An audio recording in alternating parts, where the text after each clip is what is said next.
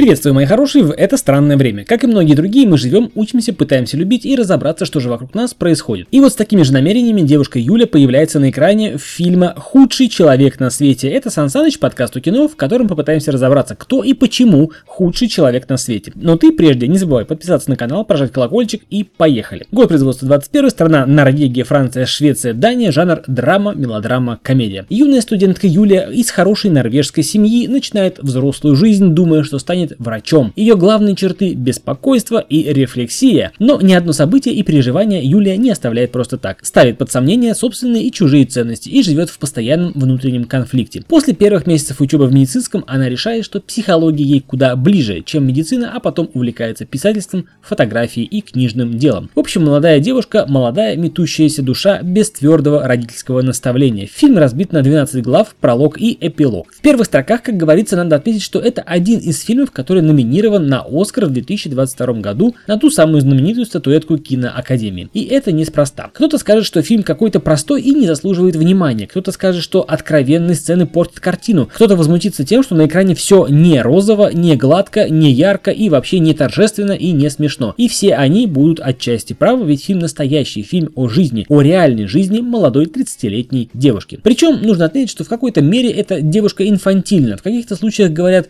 девушка, которая ищет себя, но все никак не найдет. Юля меняет профессию и возлюбленных, переживает длительные отношения и легкие увлечения, приспосабливается к новым обстоятельствам и открывает разные стороны своей личности. Фильм очень точный и беспощадный в некоторых оценках. При этом он достаточно жизненный, необычно снятый, глубокий и эмоционально насыщенный. Может даже кто-то обидится, мол, это нереально, так не бывает. Нет, но только не у меня. И он может даже принять это на свой счет. Но можно обижаться, можно топать ножками, можно бить себя в грудь, но так или иначе фильм точный, жизненный, отчасти философский, в какой-то мере жестокий, даже жесткий, как к главной героине, так и к зрителю. И он о современных реалиях. Они именно таковы, каковы показаны в фильме. Вполне осознанно разрушая прекрасное вокруг, находясь в поиске и не находя при этом того, чего ищешь. Это своеобразное зеркало, и это не хорошо и не плохо, просто иногда полезно посмотреть на себя со стороны. Это намного раскрывает глаза. Я не возьму судить барышню, она живет так, как подсказывает ей ее сердце, а не холодный расчет. Пускай выбор ее не всегда объяснил логически, пускай руководствуется она своими своими эмоциями, но это ее жизнь, да, она, возможно, совершает ошибки. Да, из фильма вполне ясно, почему она их совершает, она показывает нам путь, который она прошла,